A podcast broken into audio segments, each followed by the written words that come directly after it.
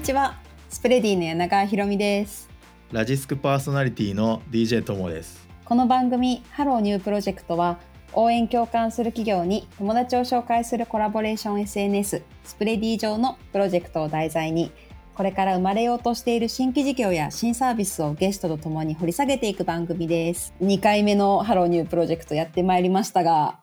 ともさんスプレディ使ってくれてますか？スプレディねあの新規事業とか新サービスに興味結構新進なタイプの人間なんで あの案件見かけるとぜひこの人と話してみたいって思うのがいくつかあったんで、はいはいはい、はい、長さんにもご紹介いただいて何名か会いましたよ。しましたね。私が紹介を私がともさんを紹介するっていうのやりましたね。あれいいですね。なんか紹介どうでした？いやなんかそのやっぱ新サービスでお話を伺えるまだその世に出てないサービスとかが結構多いなって気がしてて、それをなんかいち早く知れた喜びとなんかその方が、そのまあ、僕もなんか新規事業みたいなのに携わってる部分も共感できたりするので、そのなんかどんな風に使えますみたいなこのサービスどんな風に使えますみたいなのをあの身をもってこんな風に使えるんじゃないですかみたいなの結構前のめりでアドバイスじゃないですけどしたりもできて、えー、すごくいいなんかお互いにいい場だなって思いました。あの別に何ですかね新しく使いたいものを使うそうじゃないかもしれないけどこんな使い方あるんじゃないですかっていうふうなご意見も出せたりとかすごい感謝されるような時間が多くてえー、なんかお会いしてよかったかなってすごい思いましたね。なんか実際使ってくれてるユーザーさんとしての声を聞くのすごく嬉しいですね。でもなんか今おっしゃっていただいた通りで、うん、結構まだ世に出てないサービスとかこんなこと考えようと思ってるんだけどどう思います？みたいな。プロジェクト結構あったりするんで、なんか行く側も面白いし、まあもちろんそのプロジェクト出している企業側もあえて嬉しいし、なんか両方ウィンウィンなサービスを目指しております。うん、すごく思いました。あのやっぱ初めましてで結構話弾むこと多くて、うんなんで向こうもいろいろ聞きたいことが多分あの情熱を持ってサービス展開されたい方が多いので、うんうんうん、こんなこと聞こうこんなこと聞こうって多分次から出てくると思うんで1時間結構あっという間でした。1時間って決められてるのか分かんないですけど。はいはいはい。決まってないですけどね 特に。そう。大体でも1時間ぐらい話しちゃいましたね、うんうんうん、あそうですね、はい、そうですね、はい、でもなんかその話最初から盛り上がるのはあのやっぱ紹介だからなんですよね。ああなるほどねなんか紹介だから最初その紹介者の方とどういう関係なんですか？とかとか、あとなんか紹介文書くあの制度があるんですけど、なんかこんなこと書いてありましたけどそうなんですか？みたいな感じでなんか直接応募するよりもなんかその誰かを挟んでないものよりもなんかね身近感というかみんななんか誰かの友達だからみたいな勝手になんかその距離縮まった形で会えるんでそれはすごいいいことかなと思ってます。推薦文はすごいじゃあ結構有効なんですね。あそうそうそうそう。みんな別にプロじゃないから、ちゃんとした紹介文なわけではないと思うんですけど、あのー、結構私の友人でとかなんかたまたま飲み屋で知り合った人なんですけど みたいななんかそういうエピソードが書いてくれるからなんかね距離が勝手に誰かの知り合いだから縮まった状態で紹介されてるんですよね。いやなんかまさにエモいデジタルですね。あなんか今自分で言ってて思いました。エモいデジタルスプレディやんみたいな。はい、もうスプレディからやるべきだったんじゃないかなぐらいのね。確かに。はいまあ、なんであのこういったエモいデジタルをテーマにお送りしておりますけども前回の話もだいぶエモかったですね。そうですね。触れる動画なんてもうまさにですよね。うんうん、なんかあんな風に動画って結構一方的なものだと思ってましたけど、うん、あんな風にこうなんかインタラクティブに動画を楽しめるっていうものがあるんだっていうのが普通に面白かったですよね。僕もお話聞いてて結構いろんなアイディアじゃないですけどいやドラマ撮りたいねそれこそじゃないですけど、うん。なんか思いましたよね。確かに。いや本当なんかね動画いろんな風に使えるなと思って特になんか前回内定者の,、あの研修動画に使うとかいう話も出てきてましたけど、結構あの元採用新卒採用ってやってたので。なんか全然こういうシーンで使えるなとかいろいろこう感じながら聞いておりましたが、うん、もしもしあの第1回目聞いてない方がいらっしゃったら、うん、第1回目あのちょっと田中さんとあのミルの出会いとかも話をしておりますので、はい、遡ってぜひ聞いていただければと思います。皆さんも周りのエモいデジタルなサービス見つけたらぜひ教えてくださいね。番組のハッシュタグはハロニュー。ご意見ご感想などもお待ちしています。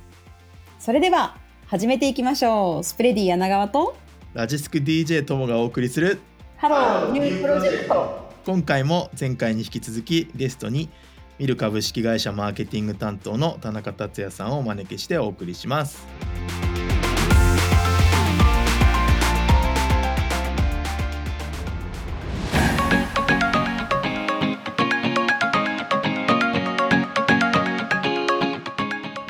実際どうなんですか？この YouTube とか Instagram とかでも皆さん手軽に発信できるようになったとは思うんですけど、うん。うん、そこである程度こう制作の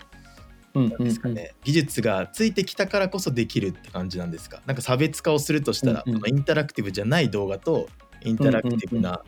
面での差別ポイントとかがあれば聞いてみたいなと思ったんですけど、そうですね。あの本当にどっちかを選択していただく必要ないかなと思っておりましてやっぱりインタラクティブ動画ってあのすごい面白いのであのバズるコンテンツによっては結構 SNS でリツイートされたりだとか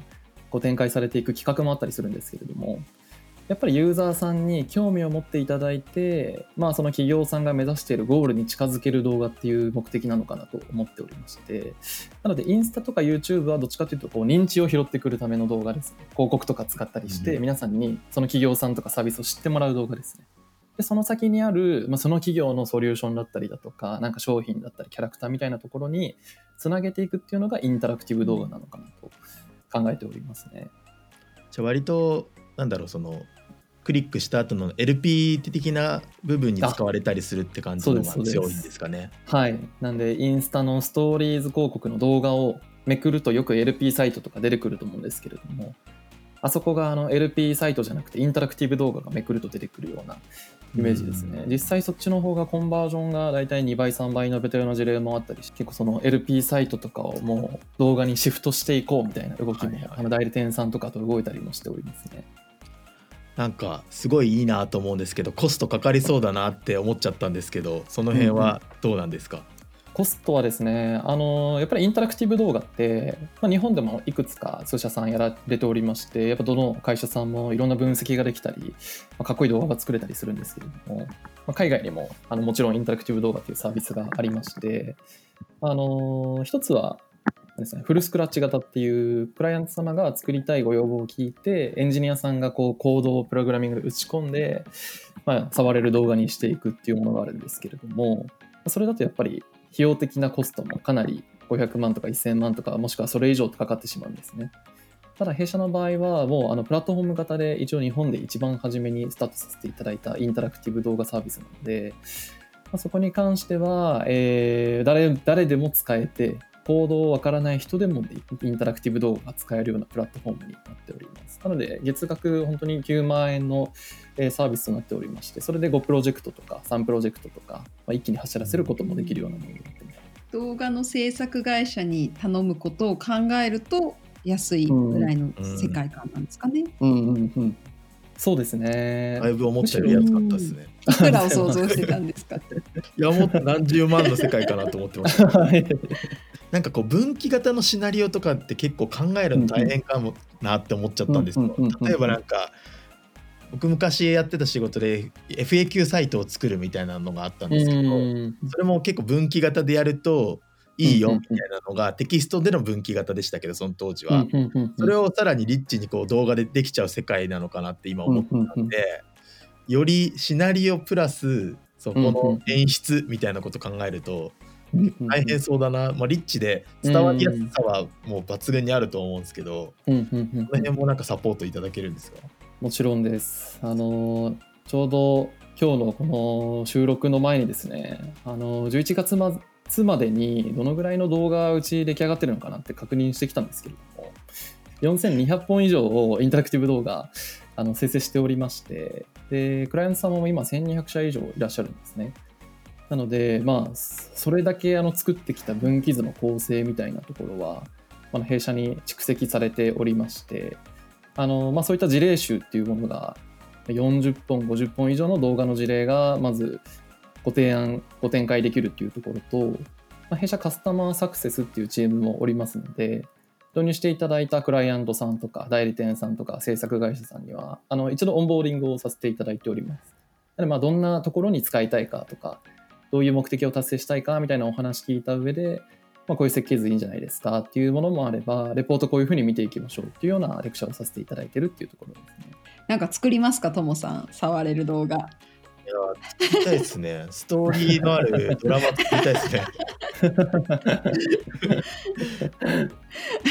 いや、いいな。あのミルさんは少し前からあのスプレディ上にプロジェクトを掲載いただいてるんですけれども、うん。うん、あのスプレディは、はい、あの先ほどごあのご紹介した通りあの応援共感する企業に友達を紹介するコラボレーション SNS ということで、うんうん、ミルさんにもあのこんな人に会いたいみたいなプロジェクトを掲載していただいてるんですけど、うんうん、あのズバリ今、会いたい人どんな人ですか？今はそうですね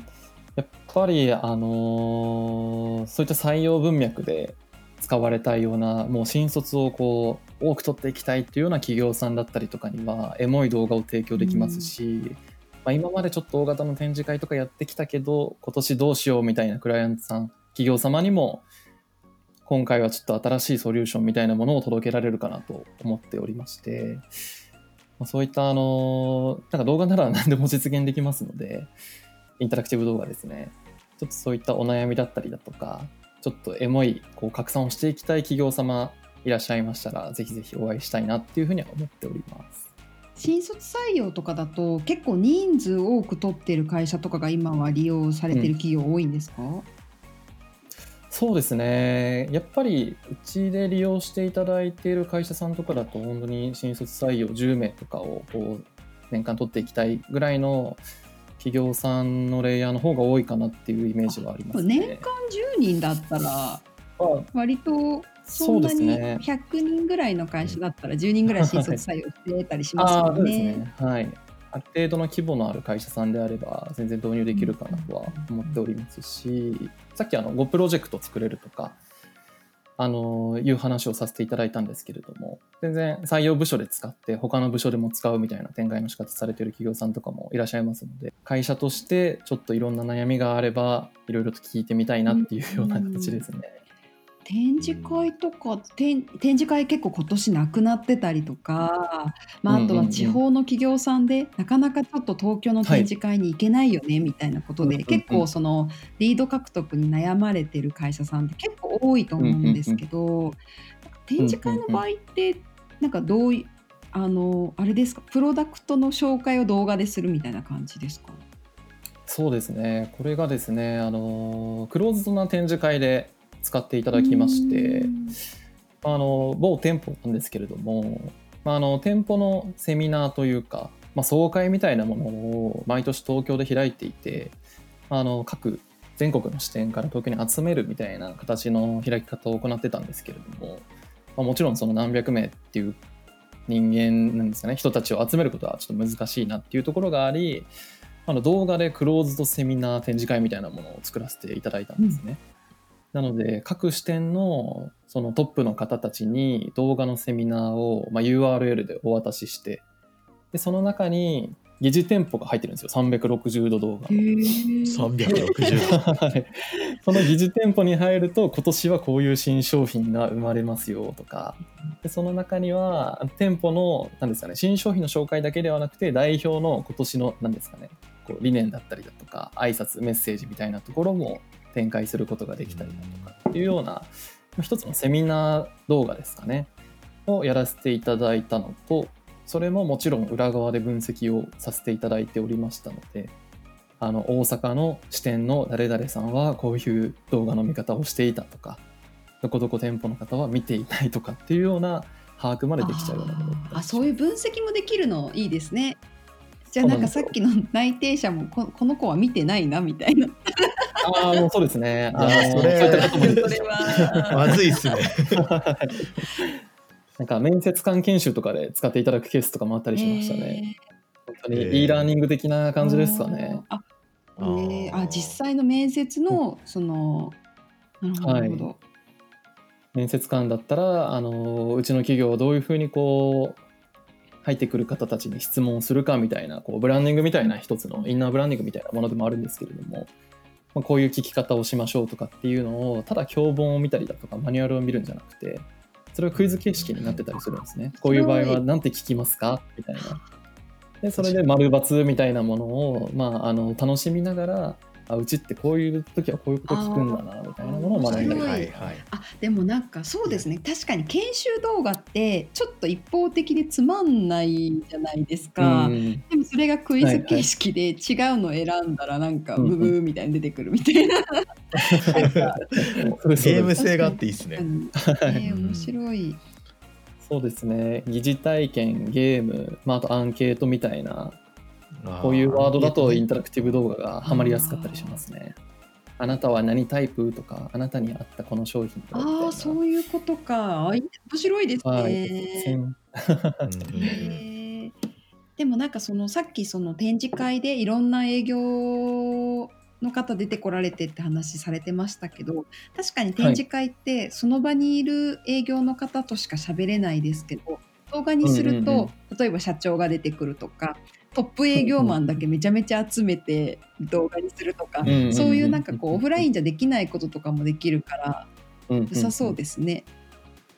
そうですね。いや本当に面白い企画本当にたくさんありまして、はい、それで今日終わっちゃうぐらいの あの話はできるんですけど。でもそういう一つ一つの企画っていうのは企業さんが持ち込むものが多いのかそれとももうお話ししていく中で練り上げていくものが多いのかだとどうなんですか？これはですねあの話が盛り上がってできるパターンももちろんあるんですがあの全国にですね今30社ぐらいミルクリエイトパートナーズっていうもうミルをすでに導入している動画制作会社さんたちのパートナーさんがいらっしゃるんですね。そこにはあの日テレアックスオンさんだったりだとかあの今近さんだったりとかっていうところがあの導入していただいてるんですけれどもなので、あの企業さん、クライアントさんとか代理店さんから見るに、インタラクティブ動画作りたいんですけどって相談をいただいて、じゃあ具体的にやりましょうってなった時には、あのパートナーさんを呼んでます。ミルクリエイトパートナーズさんをお呼びさせていただいて、そこで一緒に絵コンテを考えたりとか、撮影、アニメーション、こういうものにしていきましょうとか、そういったあの案出しのところはパートナーさんに手伝っていただいて、でシステムのところは弊社から提供していくっていうような役割分担をさせていただいて提供してるっていうことですね。なんか今お話聞いててもうなんかスプレディの動画作って作ろうかなってこう思ってきちゃったんですけど なんかこうやってなんかまあ作ろうかなとか全然あんまりこうアイディア固まってないタイミングでもご相談できたりはするんですか、うんうん、もちろん大丈夫です。もちろん大丈夫です。ちなみにあの弊社無料会員登録も開放しておりますので、えー。はい、一応登録翌月までの1か月間になっちゃうんですけれどもあのその間であれば制作もできますしウェブサイトとかで公開していただくこともできますちょっと展開がテレビショッピングみたいな感じになってああ、ただうちに無料なんでお金入ってこないんですけれども、このサービスだと。そ こで触っていただいて、やっぱり実感していただくっていう方の方が多かったりもしますね。これ今までにこのスプレディに掲載してどうですか？今まで会えた方で素敵なご縁っていうのはあったんですか？いやもうあの皆さん素敵な方たちばかりでしたね。ありがとうございます。というのもあの ありがとうございます。本当に素敵な方たちばかりで、まあ、あの普段見るの通常のお問い合わせじゃこう連絡してこないような方たち、結構うちだとあの代理店様とかインターネット広告代理店さんとかがあのなんですかリテラシー高いっていうんですかねウェブ系のそういう方たちがこう見つけてくれてじゃあちょっとクライアントの提案したいですっていうようなお話のされ方をするんですけれども、まあ、直接的な広告主の方たちってなかなかちょっとお会いすることができなかったりとか、なおさらにその中でも大手の企業様、担当者さんとか人事の方とかマーケターさんとかってなかなかこうお会いするのが難しいなっていうふうに考えてた時に、やっぱスプレディさんだとそういったところ直接紹介していただけますし、中には東京だけじゃなくて広島のあの結構大手の会社さんとかもご紹介いただいてあのもう全然こう関東圏だけじゃなくてもこう網羅されてるんだなっていうようなところは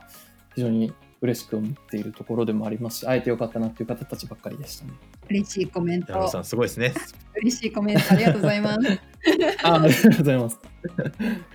まあ、あとはあのサポートがすごい手厚くていつも嬉しいです。なんかスプレディの宣伝みたいになってきてしまいました。いやいやいや。いやスプレディの番組なんでね。ありがとうございます。はい。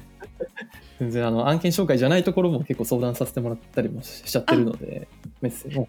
本当になんか仕事上の悩みみたいなところも あの柳川さんだったり他の皆さんにも投げさせていただいてしっかり回答していただけるので嬉しいですね。ありがとうございます。いやまだまだねあのお話伺っていきたいところではあるんですけど、まあ、田中さんをお招きした今日のお話はここまでとなります。先ほどからのあの田中さんのお話、あのミルのプロジェクトについては、あのスプレディのサービスページ、スプレディ .jp でご確認できますので、あの話を聞いてて、例えば、あなんか採用内定者のエンゲージ困ってた友人いたなとか、まあ、自分も困ってるよみたいな方でもいいですし、あの展示会の動画とか、なんか今までのお話でちょっと興味ありそうな方とかがいらっしゃれば、ぜひスプレディのサービスを通じてあのご紹介をいただければと思いますのでお待ちしております。よろしくお願いします。では田中さんどうもありがとうございました。はい。いやありがとうございました。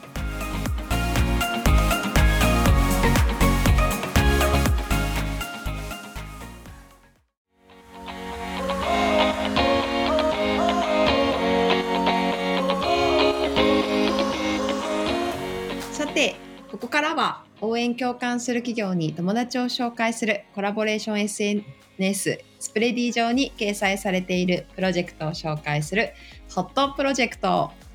さてともさん何か気になったプロジェクトありました？今日お話ししたいのは株式会社コンペイトーさんのプロジェクト。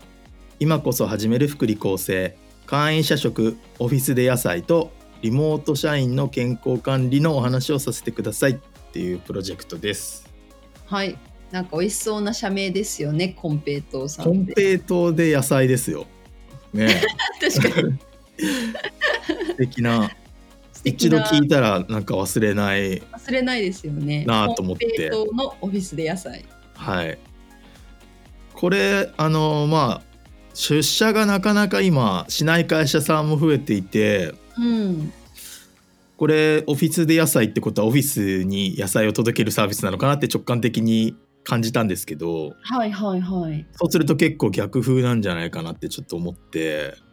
そうですよね。ねで、まあプロねプロジェクトのタイトルにもあるようにこうリモート社員の健康管理みたいなことを話すって書いてあったので、うんうんうん、今のどういう状況なのかなっていうのをなんか少し聞いてみたいなと思いました。なんかあの私たちも最初お話あの入ってきた時にはちょっとなんかあれ大丈夫なのかな今みたいな風に思ってたんですけど、うん、話をお伺いするとなんとですね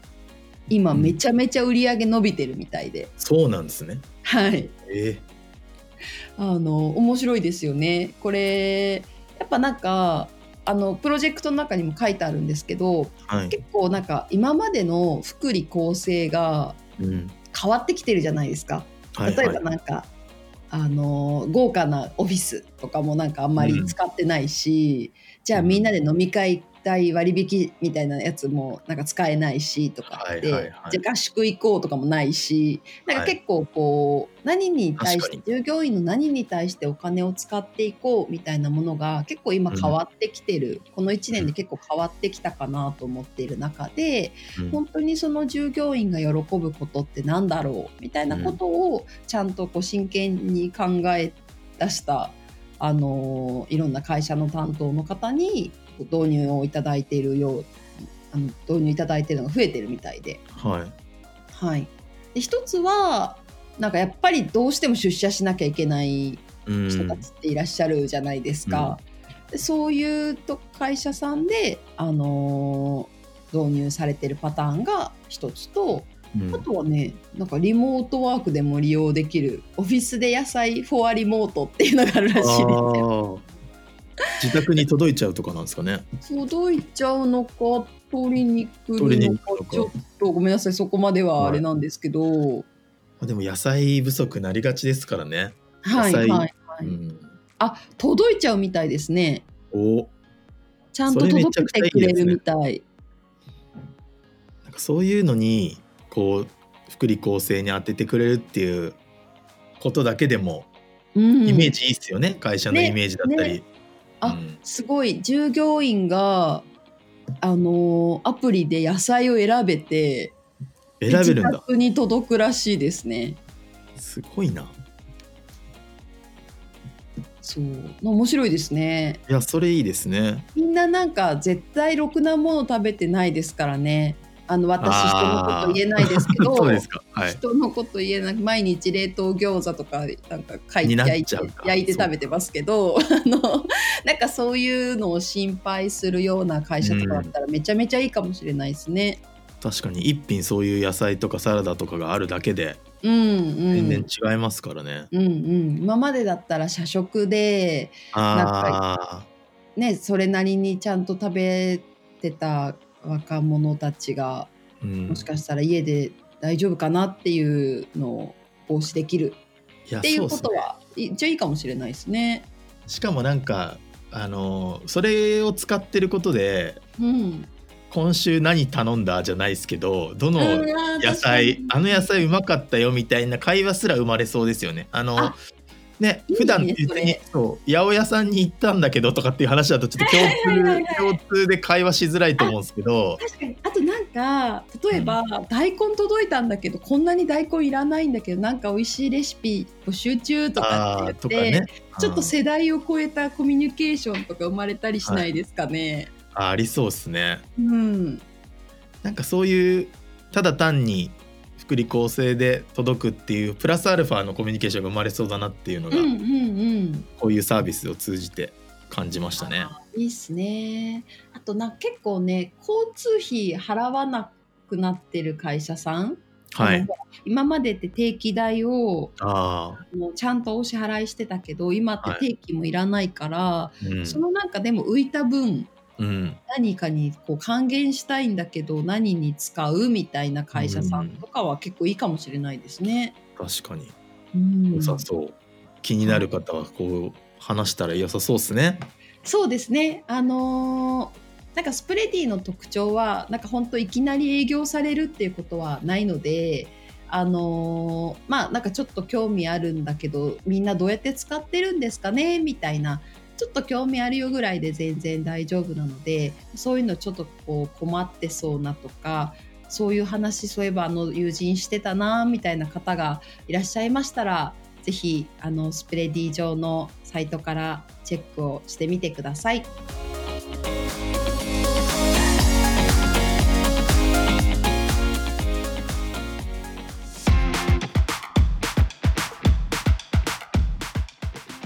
ローニュープロジェクトエンディングのお時間となりました今回2回にわたって田中さんをお招きしましたがともさんどうでしたか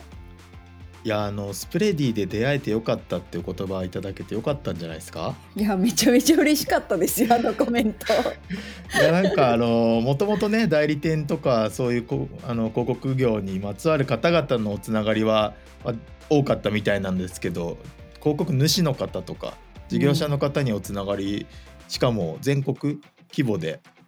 まさかの出会いみたいなのもあったみたいなので、これはいいプラットフォームですね。いいプラットフォームですよね。なんかスプレディって、はい、その友人を紹介するっていうプラットフォームなので、なんか本来その友人はミルさんを知らないんですよ。興味もないし、うん、出会ってなかった。けれども間につないでいただいているユーザーさんがいらっしゃるんですけどその方があこの友人の悩みに合うんじゃないかなみたいなことでなんかつないでいただくケースがあるので結構ね思ってもみなかった出会いみたいなのが生まれるんでなんかあの改めてでもそういう声が聞けてよかったですね。いや僕もあのスプレッダー一スプレッダーとしてですねあの人に紹介しようかなとかなんかこういう話あったらおつなぎできるかなとか結構頭の中で思い描きながら話聞いたり質問してたんででもあれですね今回あの田中さんのお話聞いてすごいやっぱミルさんの動画触れる動画めちゃめちゃ面白いなと思いましたよね。いや思いましたね。あのいろんな使い方があるっていうのが面白くてしかもそのその場に行かなきゃダメとかっていうのも結構エモいなと思ってるんですよ、個人的には。この今回のテーマとして。それこそ博物館とかそういう現地に行かないとその動画が見れないとか、うん、行かないと説明が聞けないとかなんかそういうのは、まあ、今後ですけど広がっていくんじゃないかなますますっていうふうに思いましたね。確かにちょっとなんか紹介できそうな会社、まあ、自分たちも作りたいなって思っちゃいましたけどいや思いましたね。なんか紹介できる会社のこともちょっと思い浮かべて話聞いてたりしましたね。いやいいですね。まあ、これで紹介の輪が広がってねあのたくさんこうリスナーの方もこれちょっと私の知り合いに紹介したいかもって思った場合は、まあ、スプレディにまず登録して、まあ、皆さん登録してるかもしれないですけどそこから誰かをご紹介するって感じですかね。はいよろしくお願いします。はい、番組のハッシュタグはハロニューご意見ご感想お待ちしております。次回は引き続きエモいデジタルをテーマに別の方をゲストにお招きしてお話を伺っていきます。応援共感する企業に友達を紹介するコラボレーション SNS スプレディ上のプロジェクトを題材にこれから生まれようとしている新規事業や新サービスをゲストとともに掘り下げていく番組ハローニュープロジェクト。お相手はラジスク DJ ともとスプレディの柳川ひろみでした。また次回お会いしましょう。バイバイ。ありがとうございます